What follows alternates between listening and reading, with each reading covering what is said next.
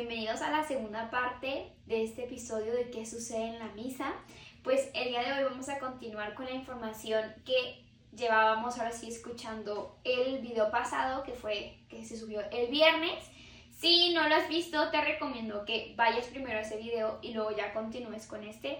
O en dado caso que te, encuentres en cualquier plataforma, ya sea como Spotify, podcast, eh, Google, tú entra y enseguida va a estar como el episodio pasado para que de esa manera puedas continuar con esta información, ¿no?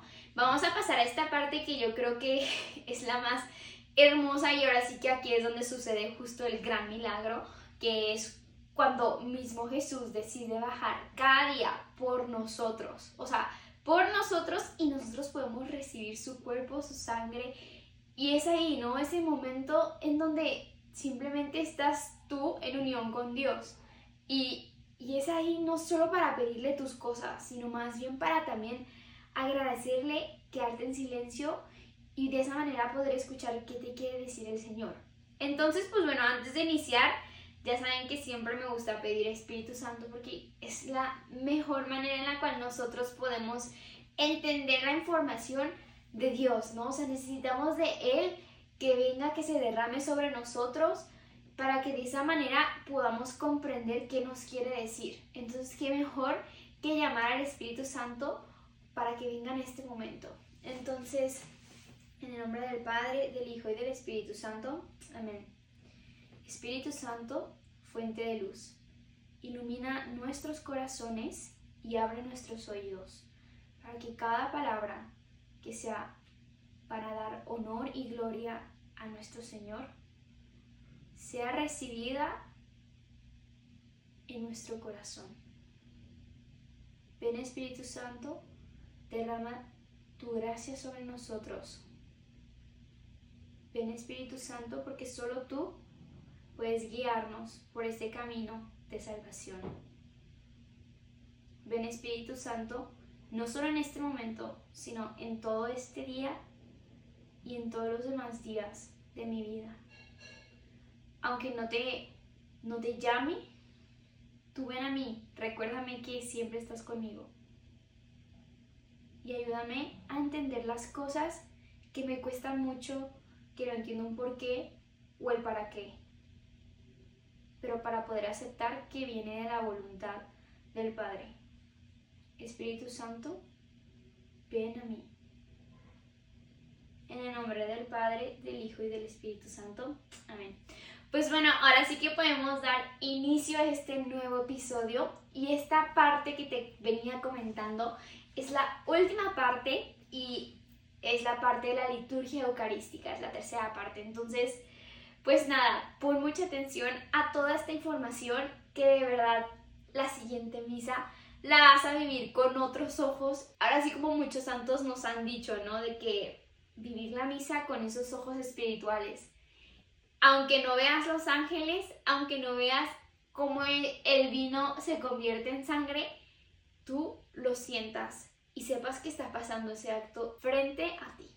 La liturgia de la palabra que, que lleva a cabo la primera lectura, Salmo responsorial, el aleluya, el evangelio y la homilía. Pasamos a la tercera parte que es la liturgia eucarística y el primer suceso que pasa en esa liturgia es la presentación de las ofrendas. Ese momento, escuchen lo que le decía la Virgen a, Catalina. Un momento después llegó el ofertorio y la Santísima Virgen dijo, reza así, Señor, te ofrezco todo lo que soy, lo que tengo, lo que puedo, todo lo pongo en tus manos. Te pido por mi familia, por mis bienhechores, por cada miembro de nuestro apostolado por todas las personas que nos combaten, por aquellos que se encomiendan a mis pobres oraciones. Así oraban los santos. Así quiero que lo hagan. Y bueno, como acabamos de ver, este momento es en donde tú de verdad te entregas completamente a Dios. O sea, muchas veces la pasamos dormidos porque es como, ay, el dinero de la canasta, sí, sí, sí, perfecto. Pero cierra tus ojos y ofrécele tu vida a Dios. Ofrécele tu día, ofrécele tu familia, ofrécele tus miserias, ofrécele tus tentaciones, ofrécele todo. O sea, ahí es donde tú tienes que quitarte la armadura que posiblemente traigas blindaje contra la sociedad y con todas las pruebas que te pasan en la vida, que te haces duro, ahí es desarmarte tal cual para entregarte a Dios. Y, creo que luego a veces en ese momento no hacemos el entregarnos, sino solo pedir, ay Señor, te pido por esta deuda, ay Señor, te pido por esto. No, no, no, ese momento primero ofrécele, luego dale gracias y al final pídele. Está bien, o sea, porque Dios dice, pídanme a mí, ¿no? Pero dale gracias. Dale gracias porque despertaste, dale gracias porque tienes una familia. O sea, hay muchas cosas por las que nosotros podemos agradecerle a Dios, ¿no? Y entonces ese, ese acto de verdad se vuelve una ofrenda que yo me imagino que llega tal cual a los oídos de, de Ava, ¿no? O sea, me imagino, y tal cual en la película del Gran Milagro, que ha sido basado justamente por esto que le pasó a Catalina Rivas, se ve cómo los ángeles suben con esa petición y se la llevan tal cual a presentar al altar a Dios. Y, y entonces Catalina veía que había muchos ángeles que no subían y entonces decía, pero ¿por qué ellos no suben? Y la Virgen justo aquí le dice, es porque son personas que tal vez vienen obligadas a misa o no saben lo que está pasando o vienen de mala gana o simplemente no tienen nada que ofrecer. Y entonces yo desde ese momento que, que supe, ¿no? Que ese momento era donde mi ángel así como que hacía la bolita y pum, subía, de verdad desde ese momento cierro mis ojos y digo, solo somos tú y solo somos tú y esto es lo que te tengo por entregar, Señor. Tú sabes que no es nada, como decía Santa Faustina, por eso lo uno a tu sacrificio. Entonces ahí lo que tú puedes hacer es decir, lo que yo paso, Señor, no es nada. O sea, mi sacrificio no va a ser el más agradable a tus ojos, porque el único sacrificio válido ante tus ojos es la muerte de tu, hijo, de tu único hijo, que se ha sumergido en tu voluntad. Es por eso que lo que yo hago, Señor, mi pequeño sacrificio, lo uno al de Él para que sea agradable a tus ojos. Y entonces, de verdad, cuando tú haces eso, yo estoy segura que llega a los ojos de, Dios, Padre. O sea, estoy segurísima que lo recibe con tanto amor porque sabe que el único sacrificio agradable a sus ojos es justamente la muerte de su hijo. Entonces, ese momento es, uh, o sea, ya estamos a punto de llegar al gran milagro, tal cual, al gran milagro que pasa en nuestros ojos frente a nosotros, pero tal vez no somos capaces de comprenderlo porque no nos lo han dicho, no lo hemos escuchado o no estamos interesados en pedirle Dios, revélame qué sucede en ese acto, o sea, hazme entender un poquito con tu amor, con sentirlo, ¿no? Entonces, vamos a pasar a esa parte, ¿no? Algunos Aquí Catalina justo está explicando lo de los ángeles que les acabo de decir, que unos no subían, otros sí, y dice que en ese momento, tal cual el altar es como si desapareciera, o sea, la pared, y entonces empieza a ver a muchísimos ángeles con, unos, con unas alas enormes, otros sin alas, otros alas pequeños, y luego dice que de un lado empieza a ver a muchísimas personas con, con túnicas de colores bajitos, verdes, rosas, azules, y entonces ella decía, pero ¿quiénes son ellos? Le preguntaba la Virgen, y le decía, son los bienaventurados, o sea, los que ya están en la presencia de Dios. Y ahí pueden estar tus familiares. Y entonces ella decía, ¿cómo? Pero todos se veían sin arrugas, felices y como de una misma edad, aunque el rostro era diferente. Y le decía, pues sí, eso es estar en la presencia de Dios. Y eso es a, a, lo que nosotros nos espera antes, claro, de la resurrección, ¿no? Es como es como el lapso antesala de lo que nos espera, que es obviamente la resurrección, ¿no? Entonces, en ese momento, pedir por las almas del purgatorio, como le decía también Nuestra Señora, que están esperando nuestra oración, o sea, están esperando que le ofrezcamos nuestra Eucaristía, ponerlos en esas ofrendas, porque ellos ya no pueden pedir por ellos, o sea, pueden pedir por nosotros, pero no pueden pedir ya por ellos. Nosotros somos los únicos, ¿no? Y, es por eso que a veces me duele tanto cuando veo una misa de, o sea, donde están presentes las cenizas y ver a los familiares como que más concentrados en sí mismos. O que a la hora de la paz, o sea, se brincan tres filas para dar la paz a todos sus, todos sus amigos, o sea, a todos los que están ahí en lugar de darse cuenta que ya viene el Cordero, o sea, que viene el momento tan fundamental de la misa, o en lugar de estar orando por esa persona difunta, o sea, que esa persona está presente en esa misa esperando que uno, o sea, un alma ofrezca la misa por él. Porque tal vez ese puede ser el momento donde puede salir. Y, y nos enfocamos tanto en, ah, la misa, pero no, o sea, no sabemos lo que lleva más allá, ¿no? Entonces, súper interesante. Aquí algo que se me hace súper bonito, y digo, no inventes, o sea, qué, qué, qué, humildad la de la Virgen, es que la Virgen está atrás del, del sacerdote, ¿no? Que estaba llevando a cabo la misa, y le dice, te llama la atención verme un poco más atrás de Monseñor, ¿verdad? Así debe ser, con todo lo que ama mi hijo. No me, ha dado la dignidad que da un sacerdote de poder traerlo entre mis manos diariamente, como lo hacen las manos sacerdotales. Por ello, siento tan profundo respeto por un sacerdote y por todo el milagro que Dios realiza a través suyo, que me obliga a arrodillarme aquí. Imagínate la Virgen, ¿no? O sea, la Madre de Dios, arrodillada ahí, porque sabe que está pasando el acto más hermoso y valora a los sacerdotes. Y como nosotros tan, o sea, la Virgen tendría todo el derecho de poder juzgar, criticar, apuntar, señalar a una persona porque ella es completamente perfecta en el sentido de todas las virtudes y no lo hace. Lo que hace es arrodillarse y respetar y amar a un sacerdote, aún sabiendo que es pecador como nosotros. Y nosotros nos encargamos de criticar y destruir a los sacerdotes en lugar de orar por ellos. Qué fuerte. Y luego ya, ahí justo aparecen las, las almas del purgatorio y que dice que están esperando nuestras oraciones, ¿no? O sea, nuestras oraciones.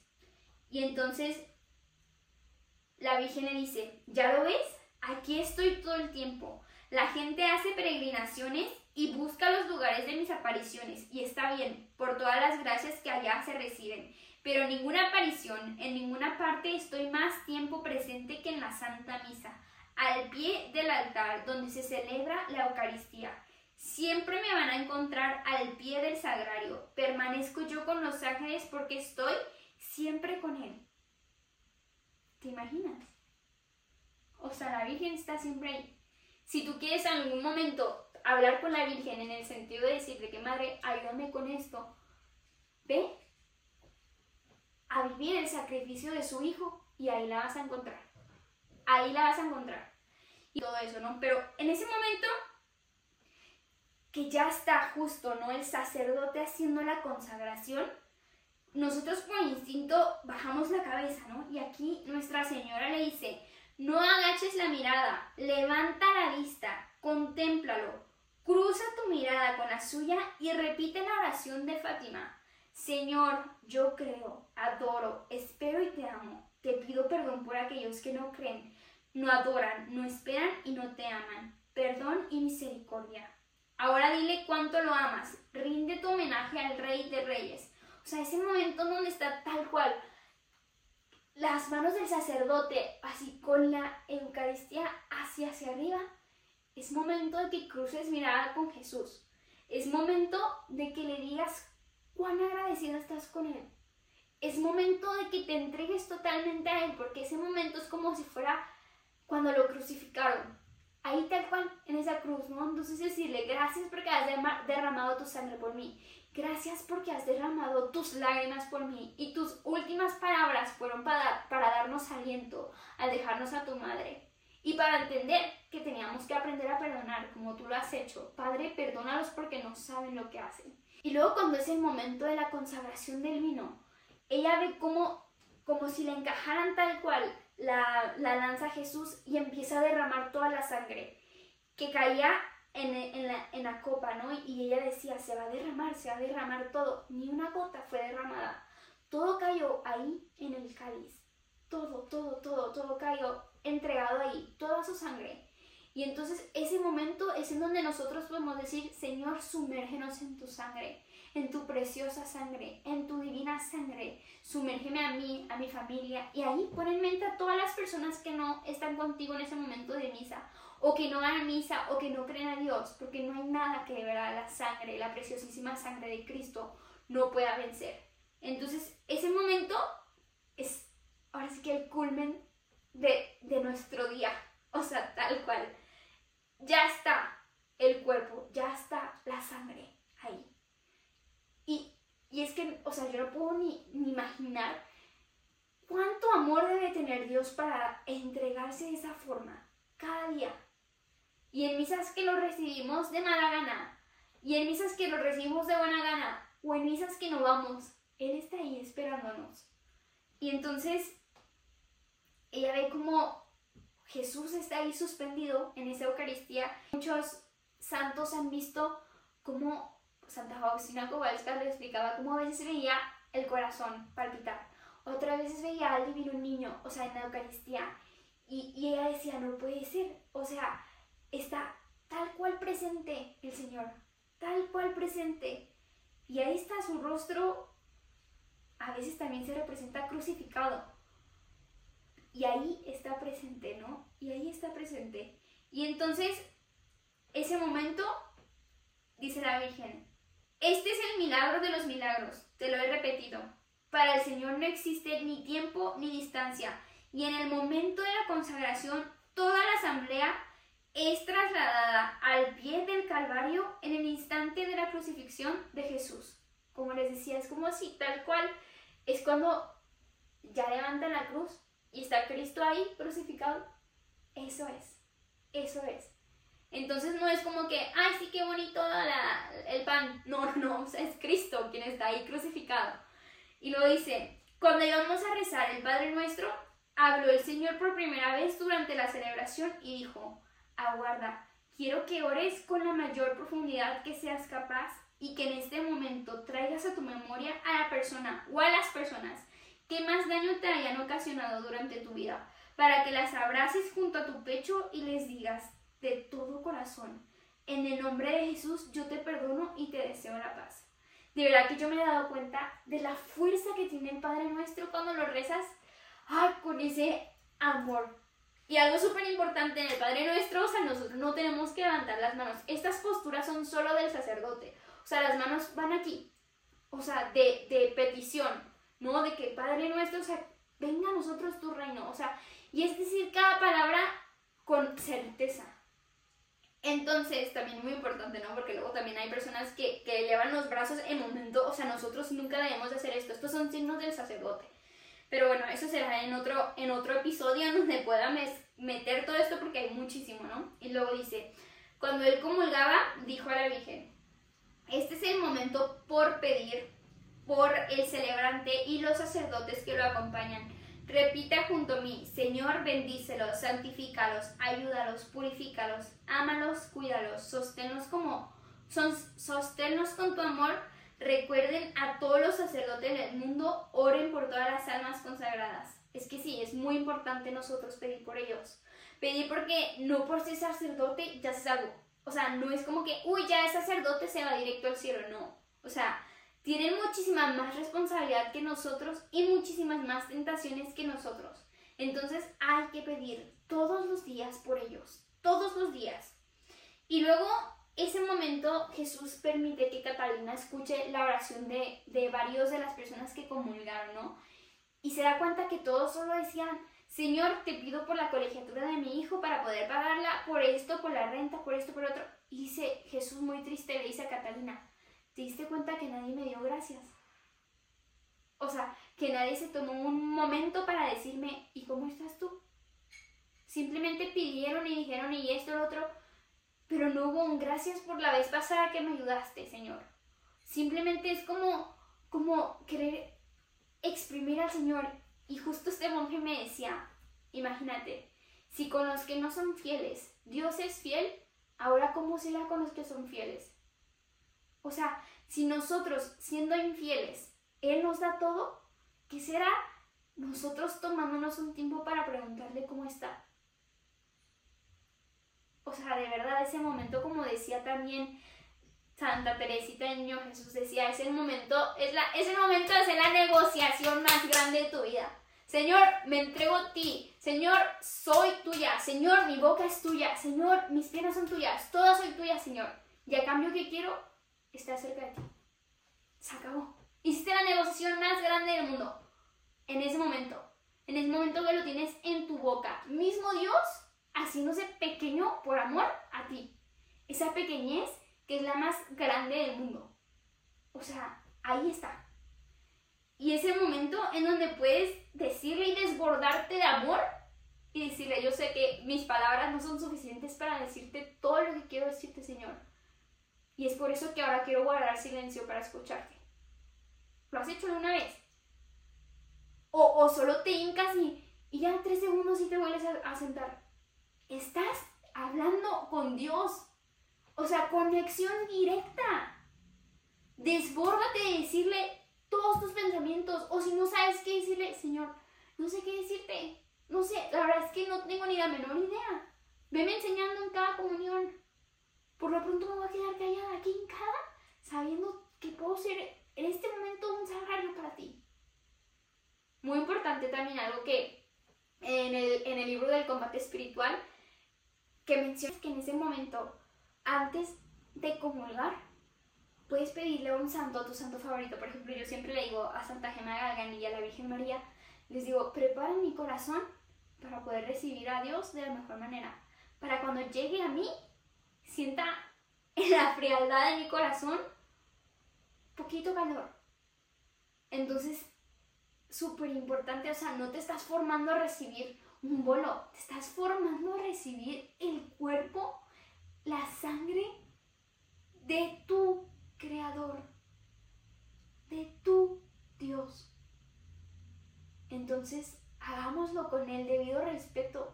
O sea, yo me imagino que si ahora mismo viniera Dios aquí, enfrente de ti, donde tú estés, de ver su cuerpo glorioso, de ver sus llagas, de ver todo el amor y el resplandor que tiene, caerías así, postrado. Entonces, porque al momento de comulgar, no te postras en el sentido tu corazón, de una forma, postrar tu corazón, arrodillarte y recibir al ser más grande. O sea, comulgamos y lo masticamos como chicle. No, hay que darle el debido respeto que merece. Y bueno, en otro tema hablaré sobre todo eso de, de cómo en la mano, ¿no? Y, y todo eso, ese tema que de verdad que he meditado bastante. Y es que, o sea, yo creo que no debe de haber otra forma más en la cual podamos recibir a nuestro Señor. Y eso viene también como padres de familia en inculcarlo. O sea, me toca ir, ir a misa de 8 en la mañana y ver este a una pareja que son jóvenes, como que la hija hace homeschooling y, y se ve que la mamá está adelante, luego es la hija que tendrá 5 años y luego el papá, ¿no? Y la mamá se arrodilla, recibe la comunión y enseguida la hija se arrodilla, 5 años, recibe la comunión. Esa niña sabe que está recibiendo a Dios. ¿Por qué? Porque los papás le han enseñado. Y recuerdo la primera vez que la vi, de verdad, o sea, sentí un gozo en mi corazón de decir, a ver, si una niña de 5 años sabe lo que está recibiendo, nosotros también deberíamos de profundizar cada vez más en este misterio. Pero bueno, eso sería todo por el día de hoy. Ah, súper importante y fundamental, ya solo para cerrar, algo que le dice la Virgen, que de verdad, que digo, que onda con la gente, a veces no, no sabemos. Qué bueno que nos lo diga la señora directamente, ¿no? Que dice, em, cuando vaya a hacer la obra de la bendición, recíbela. Y justo, la Virgen le decía, no hagas un garabato, o sea, hazlo bien, marcado, recibe esa bendición, porque tú no sabes si saliendo de ahí vas a seguir vivo, porque tú no sabes si vas a poder tener otra bendición. Y hay personas que se salen antes de la bendición. No, no, no. Deberíamos después de misa quedarnos 15 minutos en un acto de gracias y no lo hacemos mínimo 5 minutos, 3 minutos, arrodillarte y decirle gracias por dejarme ser partícipe de este milagro. O sea, sale sacerdote y ¡pum! Todos salen y hablando. A ver, espérense, espérense. Todavía el Señor sigue dentro de ti. Catalina justo le preguntaba, Señor, dicen que luego solo te queda 5 minutos o 10 minutos, ¿es cierto? Y él le dijo, me quedo el tiempo que tú quieras que me quede. Si durante todo tu día me hablas, ahí sigo yo presente. Entonces, recibamos esa bendición como si Dios te la estuviera dando, que es Él quien te la está dando. Y pues nada, eso sería todo ahora sí por el día de hoy. No salgamos de misa sin antes recibir esa bendición, sin dar gracias y no lleguemos tarde a misa. O sea, yo creo que eso es lo que nos podemos quedar y recibir el cuerpo y la sangre de Cristo con un corazón contrito. O sea, con tanto amor y con una así emoción. O sea, yo cuando estoy formada de verdad ya estoy emocionada porque digo, ya sé a quién voy a recibir, o sea, ya sé quién va a venir a visitarme, aunque mi casa no está todavía limpia porque estoy en cada día queriendo ser mejor y mejor y sé que me falta muchísimo, pero va a venir a mí, va a venir a mí. Entonces, con ese amor debemos de vivir cada misa. Y, y que no, no lo dejemos como, ay, es que no tengo tiempo. Claro que hay tiempo. Claro que el que quiere da el tiempo para que lo merece. Y es Dios quien merece mínimo esa media hora de misa, porque pues así son cortas, pero ahí está el acto de amor, ahí, en esa media hora. Entonces, eso sería todo por el día de hoy. Espero que tengan un hermoso fin de semana y si Dios quiere nos vemos el próximo viernes.